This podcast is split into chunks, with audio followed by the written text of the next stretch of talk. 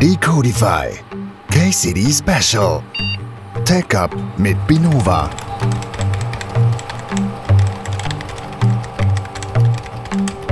Okay, Also, ready. ready. Sehr gut, alles klar. Dann äh, herzlich willkommen zum ersten KCD Special von Decodify. Hallo Thomas. Hallo zusammen. Sehr Hallo gut. Thomas, willkommen. Ähm, wir sind heute zu dritt hier. Ich habe rechts von mir den Stefan. Hallo zusammen. Mir gegenüber, wie schon eben erwähnt, der Thomas Graf, CTO und Co-Founder von Isovalent und Founder von Cilium. Genau. Und ich, der Tom. Thomas hat heute einen Talk gehalten über Cilium Mesh, how to Genau. connect Kubernetes with legacy VM and server infrastructure. Thomas, wie war der Talk? Warst Super, ja, KCD, volles Haus, Cool. äh, volle Keynote, super Perfekt. viele Fragen, sehr viel Interesse, perfekt. Hätte nicht können besser sein Wunderbar. Perfekt. So soll es sein. Ähm, Stefan, lass uns doch für unsere Zuhörer noch kurz erklären, was KCD überhaupt Ja, ist. gerne. Magst du? Oh, du darfst. KCD. Also KCD sind die Kubernetes Community Days. Die sind in Zürich. Und so in einem Satz gesagt, bringen die äh, interessierte Leute zusammen, um zu networken, um spannende Talks zu hören rund um Kubernetes. Inklusive Workshops. Inklusive Genau. Workshops. Und wir haben die große Ehre, als Podcast-Sponsor der KCD fünf Stars und Sternchen interviewen zu dürfen. Und der Thomas darf heute den Anfang machen. genau. Genau. Wollen wir vielleicht mal anfangen? Thomas, stell dich doch mal kurz vor. Ganz kurz Vorstellung. Wer bist du? Wo kommst du her? Genau, ja, ich bin der Thomas, hallo zusammen. Ich bin ursprünglich Kernel-Entwickler bei Red Hat über zehn Jahre und habe am Linux-Kernel geschafft. Okay.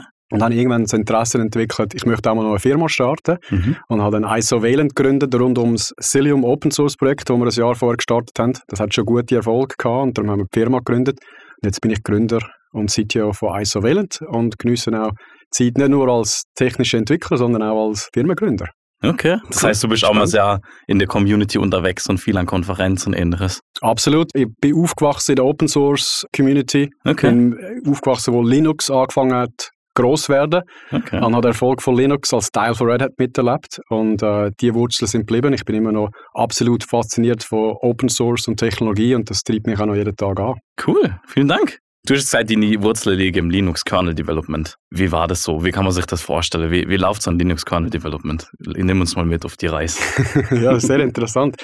Also ursprünglich haben wir das Gefühl, es ist ja etwas, das unantastbar ist. Oder? Wie Mhm. kommt man überhaupt dazu, ähm, so einen Linux-Kernel mitzuentwickeln? Es ist extrem komplex.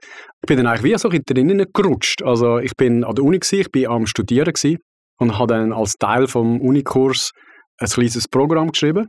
Das hat so so ein Chat-Programm das über IPv6 Destination Options kommuniziert hat. Und das hat nicht funktioniert Hm. auf meiner Linux-Maschine.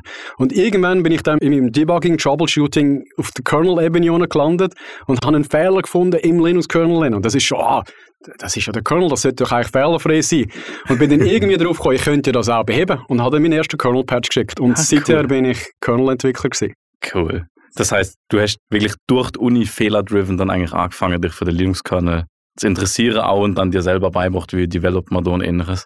Ja, und dann, wenn man drinnen ist, dann ist man drinnen. Also es ist eine absolut geniale Erfahrung gewesen, was man dann lernt. Mhm. Und äh, auch der Zugang, den man hat zu absolut faszinierenden Leuten, die absolut top sind. Und dann, nach einem Jahr merkt man dann, oh, was ich jetzt da geschrieben habe, das läuft jetzt auf Millionen, Millionen Server weltweit, oder? Oder ich habe dann zum Teil irgendwann Code geschrieben, der heute von Android benutzt wird. Und das macht schon, das ist dann das Gefühl, das auch ein bisschen süchtig macht, Ja. oder? dass man irgendwie etwas kreiert, wo dann skaliert überall auf der Welt irgendetwas macht. Ja, wir sind ja auch Selbstentwickler. Wir kennen das Gefühl Genau, auch, wenn man ja. Code Ja, schreibt, dann will man, dass das möglichst viel nutzen kann. Wie cool, wenn man irgendwo sagen kann, guck mal, das habe ich Das gemacht. hab ich gemacht, Uns genau. funktioniert sogar. genau, dann kam ja eBPF. Große Genau. Thema eBPF. Wie kam es dazu? Ja, ist interessant. Ich habe eBPF 2014 das erste Mal gesehen. Es ist der, damals es noch nicht eBPF geheißen. Das ist so während der Zeit von der Netzwerkvirtualisierung und Software-Defined Networking. Da ist die Programmierbarkeit vom Netzwerk im Zentrum gestanden. Und mir ist im ersten Moment gerade schon wirklich so Glühbirnen aufgegangen und dachte, wow, das wird alles verändern. Mhm. Oder? Das ist, wie wenn man das erste Mal eine virtuelle Maschine sieht, wo man das erste Mal die Demo von einer VM sieht, ah, das wird alles verändern. Ich hatte auch den Moment gehabt und habe dann eigentlich meine ganze Karriere umgeswitcht und gesagt, mit dem will ich etwas machen. Und das ist eigentlich auch dann der Startpunkt für das Cilium-Projekt. Ja. Okay. Jetzt sind wir vielleicht ein bisschen reingeprescht in eBPF. Genau. Viele wissen vielleicht noch gar nicht, was eBPF ist. Kannst du vielleicht noch in ein, zwei Sätzen erklären, was genau ist eBPF? Ja, genau. Also eBPF ist, man kann sich das vorstellen, wie wenn man ein Linux-Kernel oder das Betriebssystem, weil eBPF ist heute auch für Windows verfügbar, wenn man das kann programmierbar machen. Was heißt jetzt das überhaupt? Man kann das am besten sich ein bisschen vorstellen, wie die Ära vor dem Smartphone und jetzt Ära mit dem Smartphone. Vor dem Smartphone sind so ein bisschen die Telefone ein bisschen kleiner geworden, aber die Funktionalität selber hat sich nicht gross verändert. Und dann sind die ersten Smartphones gekommen, wo man können Apps programmieren mhm. Und dann hat es eine riesige Entwicklung gegeben auf dem Smartphone. Und heute haben wir Apps, wo Entwickler weltweit können Apps schreiben, die auf dem Smartphone laufen. Und eBPF macht etwas sehr Ähnliches, einfach auf der Betriebssystemebene. Wir können wie Apps, Programm laufen lassen, innerhalb vom Linux-Kernel oder innerhalb vom Windows-Kernel. Und das hat eine riesige Innovation gegeben. Anstatt dass ich jetzt muss angehen und eben den Weg, wo ich früher gegangen bin und Kernel-Entwickler werden, kann man eine eBPF-App schreiben und die im Kernel laufen lassen. Und das ist, das ist genial. Da haben wir Innovation gesehen in den letzten fünf Jahren was es vor 20 oder 30 Jahren nicht gegeben hat. Das heißt, eine Änderung am Linux-Kernel muss der Linus-Torwart dann nicht mehr selbst genau. tun, sondern okay, das ist, das ist Der Linus hat so einen super Quote gesagt, er liebt eBPF, weil er jetzt nicht mehr jeden kleinen Wunsch muss berücksichtigen muss. Ja. Oder? All die, all die Einzelfälle und die Spezialfälle. Ja, da schreibt man jetzt ein eBPF-Programm und ich muss nicht mehr ein Mail an Linus Torvalds schicken. Ja, das ist cool. Das ist natürlich ein großer Vorteil, ja. Ich glaube, eBPF läuft ja um einiges stabiler und einiges isolierter wie jetzt direkt im Linux-Kernel. Absolut, ja. Genau. Das ist auch, also es gibt auch noch einen anderen Motivationsgrund, also wenn man so einen Hyperscaler schaut, so als Facebook oder so, die benutzen eBPF zum Kernel-Entwicklung selber machen. Die haben eigene Kernel-Teams, also die hätten die Möglichkeit zum Kernel-Source-Code ändern, aber die gehen dann auch den eBPF-Weg, weil das der sicherere Weg ist. Mm, okay. Also die machen es eigentlich eher aus einem Sicherheits- und aus einem, aus einem Geschwindigkeitsaspekt raus. Die haben auch zum Beispiel das Problem, dass, ja, sie könnten die Kernel-Änderung machen, aber es geht dann einen Monat, bis alle Facebook oder alle Meta-Server rebootet sind. Mhm. Weil die können nicht alle gleichzeitig rebooten, also einen mhm. Kernel-Upgrade machen, das mhm. geht dann einen Monat. Oder? Und mit dem eBPF-Approach ist, ist halt der, der Kernel-Reboot oder der Server-Reboot nicht nötig. Mhm. Jetzt bist du ja kein eBPF-Founder, sondern du bist ja Founder von Cilium. Mhm. Erzähl mal, wie hörten jetzt Cilium und eBPF, wie hörten das zusammen? Ja, also ich bin sehr involviert gewesen, wo IBPF aufgekommen ist. Also der jetzige Co-Maintainer Daniel Borgmann hat damals mit mir im Team geschafft bei ähm, Red Hat. Der, äh, Alexei Staravojtov ist der andere Co-Maintainer von IBPF. Guter Kollege, wir haben dann als Freunde haben wir das IBPF kreiert zusammen und groß gemacht. Und nach ein paar Jahren haben wir dann Cilium kreiert, Cilium erschaffen, mit der ganz klaren Vision, wir möchten eBPF nutzen für Sicherheit und Netzwerk. Also mit dem Use Case Sicherheit und Netzwerktechnologie, um etwas etwas erstellen, wo fundamental besser ist, oder? Eigentlich wieder der Smartphone-Approach nicht einfach nur eine kleine inkrementelle Erweiterung oder eine kleine Verbesserung, sondern etwas, wo fundamental besser ist. Okay. Okay. Jetzt ist ja Cilium gilt ja so ein bisschen als der eBPF-Player in der Cloud-Native-Welt. Was sind jetzt so die wirklich praktischen Use Cases für Cilium? Wie können sich das unsere Zuhörer vorstellen? Was bringt mir das am Ende vom Tag? Ja, oft wird Cilium eingesetzt von ganz vielen Leuten, man sieht es gar nicht. Also, also man merkt es gar nicht. Wenn man zum Beispiel jetzt Managed Kubernetes Plattform einsetzt, GKE, Antos, EKS Anywhere, AKS, läuft überall Cilium drunter, wo dann die Netzwerkfunktionalität macht. Das heißt, wie können meine Container miteinander kommunizieren und so weiter. Dort, wo es dann eigentlich sichtbar wird, sind zum Beispiel Themen wie Observability. Das mhm. heißt, ich möchte ähm, Prometheus Metrics haben, ich möchte ein lässiges Grafana Dashboard haben, ich möchte alles visualisieren. Da sieht man dann Cilium wirklich mit eigenen Augen, da sieht man etwas. Oder? Das Netzwerk ist oft unsichtbar unten, mhm. unten drunter.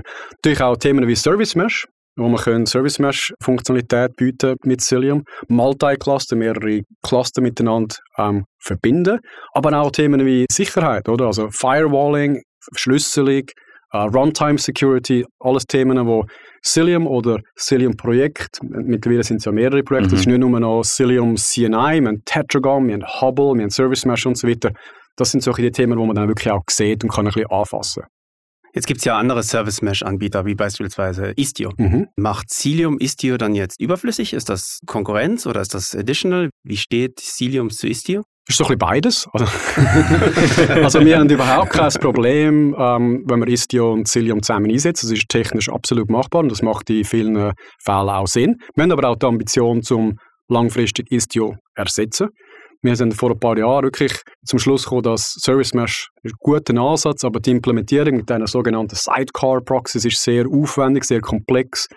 Es braucht sehr viel ähm, Compute Resource, um das zu implementieren und sind dann die ersten auf dem Markt mit einem Sidecar-Free Service Mesh. Mittlerweile haben wir auch ein Istio Ambient Mesh, wo in die gleiche Richtung geht. Also Istio lenkt jetzt eigentlich auch ein auf unsere Architektur. Und unsere Ambition ist ganz klar, dass kein Istio mehr nötig wird sein, mhm. langfristig, aber momentan kann man auch beides, wir sind auch nicht böse, wenn jemand Istio einsetzt. Also allgemein im Open-Source-Umfeld ist immer Konkurrenz ist super, weil das führt zu besseren Lösungen. Ja. Und ein Open-Source-Projekt ist ganz selten gewesen, oder im Umfeld ist es ganz selten gewesen, dass es immer nur ein Projekt gegeben hat, wo eine bestimmte Funktionalität eingesetzt hat. Mhm. Wenn ich da zurückdenke, Linux und BSD, wenn es nicht beide geht, wäre Linux nie gross geworden. Ja. Also es ist ganz, ganz wichtig, dass auch immer mehrere Player auf dem Markt sind, die sich ein bisschen, ein bisschen pushen gegenseitig. Absolut. Jetzt hast du gerade eben Tetragon als Stichwort gesagt. Was verbirgt sich da dahinter? Für was kann man das einsetzen? Hat das auch was mit Netzwerk zu tun?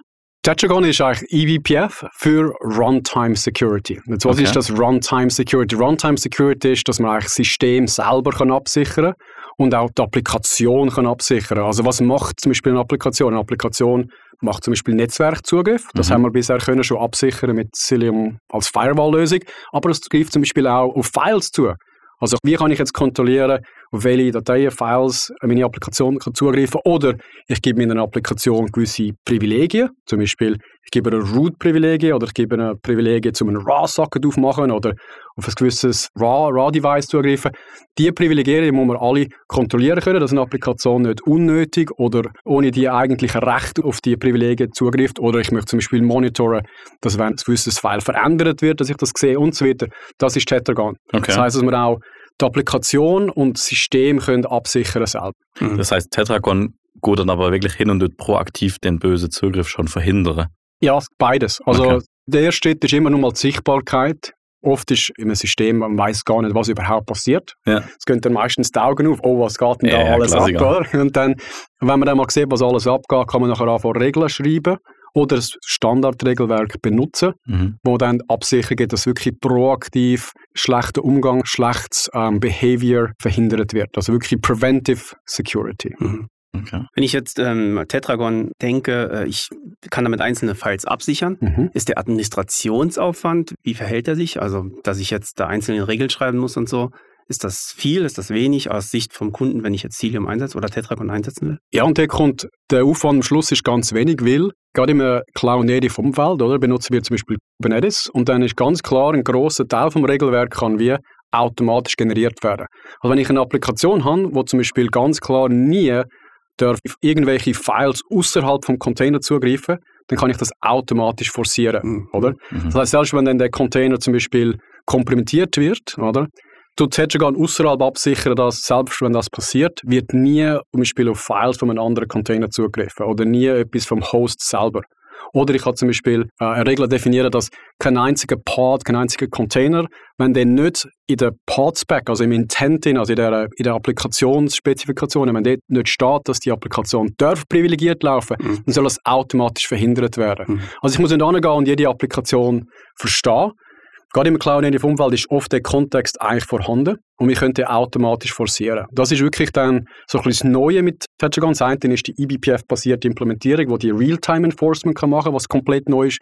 Und das andere ist der Cloud-Native-Focus, dass man wirklich, ohne dass man jetzt da muss angehen und grosse Regelwerke schreiben oder ohne dass man einfach nur, sagen wir mal, die Top 1000 Threats, die man so ein bisschen kennt, oder? das ist die alte, alte Approach, dass man bekannte Attacken verhindert. Mhm, genau. Wir können eigentlich wirklich Preventive Security machen, weil oft im Cloud-Native-Umfeld bekannt ist, was die Applikationen dürfen und was nicht dürfen. Ja, okay. Also Aufwand, Regeln zu schreiben, ist keine Ausrede. Nein, absolut nicht. Okay. Absolut nicht. Gibt es so Regelsammlungen, dass man zum Beispiel sagen kann, man macht bestimmt die Profiles? So was sei, du bist jetzt zum Beispiel eine Web-Applikation, du darfst nur auf die und die Ports oder sowas haben? Oder musst du wirklich jede Regel feingranular einzeln schreiben? Ja, also die, die Standardregeln gibt es absolut, oder? Ein Regelwerk ist ganz offensichtlich, Kubernetes hat sogenannte Pod Security Policies, wo eigentlich einen grossen Teil von den Regelwerken schon schreibt. Und viele Applikationen, die man laufen lässt, die von einem bekannten Projekt kommen, kommen mit diesen Pod Security Policies schon. Das heißt, wenn eine Applikation weiß, ich muss zum Beispiel können aufs Netzwerk zugreifen, dann steht das in dieser Policy drin und Tetragon tut das dann automatisch forcieren. Das Mhm. heißt, oft muss der Anwender von Tetragon gar keine Regeln schreiben, sondern die Regeln werden eigentlich automatisch, kommen schon vom Hersteller oder vom Open Source Projekt von der Applikation, wo man laufen lässt. Okay. Okay. Cool. Jetzt hast du vorhin gesagt, ähm, Cilium läuft normalerweise im Kubernetes-Umfeld. Mhm. Ich denke jetzt an Kunden von uns, die eine Hybrid-Cloud-Lösung aufbauen wollen. Also sie haben irgendwelche On-Premise-Server irgendwo stehen und wollen aber trotzdem einen Public-Cloud-Provider noch nutzen. Kann ich Cilium denn jetzt auch außerhalb von Kubernetes, also auf dem On-Premise-Server nutzen oder ist es nur restricted to Kubernetes? Ja, das ist wirklich das Feature, das wir jetzt genau aktuell eingebaut haben und an der KubeCon in Amsterdam vor ein paar Wochen angekündigt haben und äh, veröffentlicht haben. Das nennt sich Cilium Mesh. Das ist die Möglichkeit, dass man Cilium-Konzept in ein existierendes Rechenzentrum oder in eine bestehende, Private Cloud oder nur auch in eine Public Cloud Setting ohne Kubernetes kann reinbringen. Das heißt, ich kann die Visibilität, Network Policies, all die, die genialen Konzepte, die Kubernetes gebracht hat, ich kann die jetzt anwenden in einem existierenden Setting. Sagt das ein VMware Data Center, sagt das ein traditionelles Data Center mit physischen Server, sagt das ein AWS-Umfeld mit nur virtuellen Maschinen, wo aber nicht noch kein eigentlicher Container oder kein ähm, Kubernetes läuft, kann die Umfelder auch einbinden. Okay, das heißt, ich kann jetzt quasi meinen Server unterm Bett daheim oder bei dir im Keller der Server wirklich in eine logische Einheit verbinden mit dem Kubernetes-Cluster. Mhm. Und dann auch Network Policies und ähnliches eigentlich Cluster wie du es rolle. Genau, und was dann noch genialer ist, dass dein Server unter dem Bett von der User Experience ja. sieht er dann aus wie ein Kubernetes-Pod. Ah. Also die ganze Konfiguration und was man dann sieht und mhm. wie das sich anfühlt, ist wie wenn das ein Kubernetes Native Workload wäre. Und Celia macht dann eigentlich alles unter der Bettdecke, ja, also genau. um, um das möglich zu machen. Oder? Weil klar, in der realen Welt ist er immer noch unter dem Bett ja. und es muss dann irgendwie MPLS oder BGP, einfach die alten Netzwerkprotokolle reden. Aber das Applikationsteam kann dann den Server einbinden, ohne dass sie irgendetwas von der alten Welt verstehen. Das okay. ist auch wirklich die Kraft von Cilium Mesh. Okay. Tom, ich würde dir noch empfehlen, deinen Server unterm Bett im Sommer vielleicht in den Keller zu verlagern. Ja, es ist ganz schön warm, ja. ja, ja. Thomas, wie ist von dir denn die Prognose? Was gibt es denn in den nächsten Jahren? Was können wir denn technisch noch erwarten in der ganzen Cloud-Native-Landschaft? Was denkst du, erwartet uns noch? Was ist der große Player? Ja, also ich glaube, Kubernetes und auch Konzept von Kubernetes haben sich sehr stark durchgesetzt. Und ich glaube, ein großer Wert, den Kubernetes gebracht hat, und auch ein Grund, warum sich Serverless nicht wirklich komplett durchgesetzt hat und Kubernetes ersetzt hat, ist, dass Kubernetes der ideale Kompromiss ist zwischen, es ist abstrahiert, aber es ist immer noch zugänglich zu, sagen wir mal, Systemadministratoren. Mhm. Das heißt, ich kann Applikationsteams haben, die neue Applikationen schreiben, die auf Kubernetes deployen und ich muss dann aber keine Applikationsentwickler oder, oder SREs haben, die das mhm. nachher maintainen und managen. Und das ist wirklich Kraft von Kubernetes. Und es hat das angebracht im Weg, dass ich jetzt einen kleinen Bruchteil von der Anzahl Leute brauche, um die Infrastruktur jetzt zu managen. Also wenn ich zurückdenke, 20 Jahre, ähm, haben wir noch fast eine Person pro Server braucht. Das ist ein bisschen, ein bisschen übertrieben, oder? Aber man hat wirklich äh, ein paar Dutzend Server, eine, eine Person oder mehrere Personen. Ja. Dann haben wir so die Virtualisierungsebene gehabt, wo das schon mal durch 10 geteilt hat. Und heute haben wir Kunden, die Zehntausende von Instanzen laufen lassen. Tausende von Applikationen mit einem Plattformteam von sechs Leuten. Mhm. Und das ist mit der Automatisierung von Kubernetes gekommen. Und jetzt, was jetzt wird passieren, ist jetzt ein bisschen meine Vorstellung, dass die Konzepte jetzt in die Altwelt zurückfließen. Mhm, mhm. Oder es ist unrealistisch, dass wir jetzt alle Applikationen können umschreiben und dass die alle containerbasiert werden, alles auf Kubernetes, aber die Konzepte werden sich jetzt so ein wiederfinden im, im Rechenzentrum-Umfeld, Hybrid-Cloud-Umfeld. Das ist das, was jetzt wird passieren. Das ist wirklich im letzten Jahr aber noch sehr stark gesehen. Kubernetes ist nicht nur noch Public Cloud, das war am Anfang ganz klar der Fall. Gewesen. Hybrid Cloud, Multi-Cloud ist 8 von 10 ist das normal. Mhm. Ja, ich glaube, gerade bei so Host-Anwendungen ist das ja, die wird niemand mehr anfassen. Keiner traut sich daran. Es gibt nur noch abzählbar COBOL-Entwickler, die überhaupt ja, den, genau. den, Code verstehen, der dort geschrieben wird. Ich denke auch, es muss irgendeine Lösung geben, das auch wieder auf die alten Systeme anwenden zu können. Genau, ja. Also, äh, wenn wir jetzt bei der COBOL-Applikation bleiben, oder? Die Banken möchten natürlich ganz klar eine moderne App, oder? Und die moderne App, die wird vom Applikationsteam geschrieben, die möchten auf Kubernetes deployen, die möchten Canary Rollouts benutzen, die möchten jeden Tag deployen. Aber die Daten, die die App braucht, ist dann immer noch auf dem Mainframe mit COBOL und ja. so weiter, oder? Und zwischen denen, zwischen der App, wo vielleicht das Backend in Public Cloud läuft, zwischen der App und dem Backend und der Daten sind 15 Firewalls, ja. oder? Wie, wie verbinden wir jetzt das alles zusammen? Und das ist, sind genau die, die, die Probleme, die jetzt gelöst werden. Mhm. Ja, Okay, Thomas, vielen Dank für die spannenden Insights. Dann würde mir jetzt noch zum Schluss kurz zum Zuckerliko. Mir versuche über dich ein kleiner Fun Fact zu erfahren. Was gibt es Spannendes von dir zu wissen zu erfahren? Was kannst du preisgeben? Ja, also ähm, ich bin absolut naturverbunden. Okay.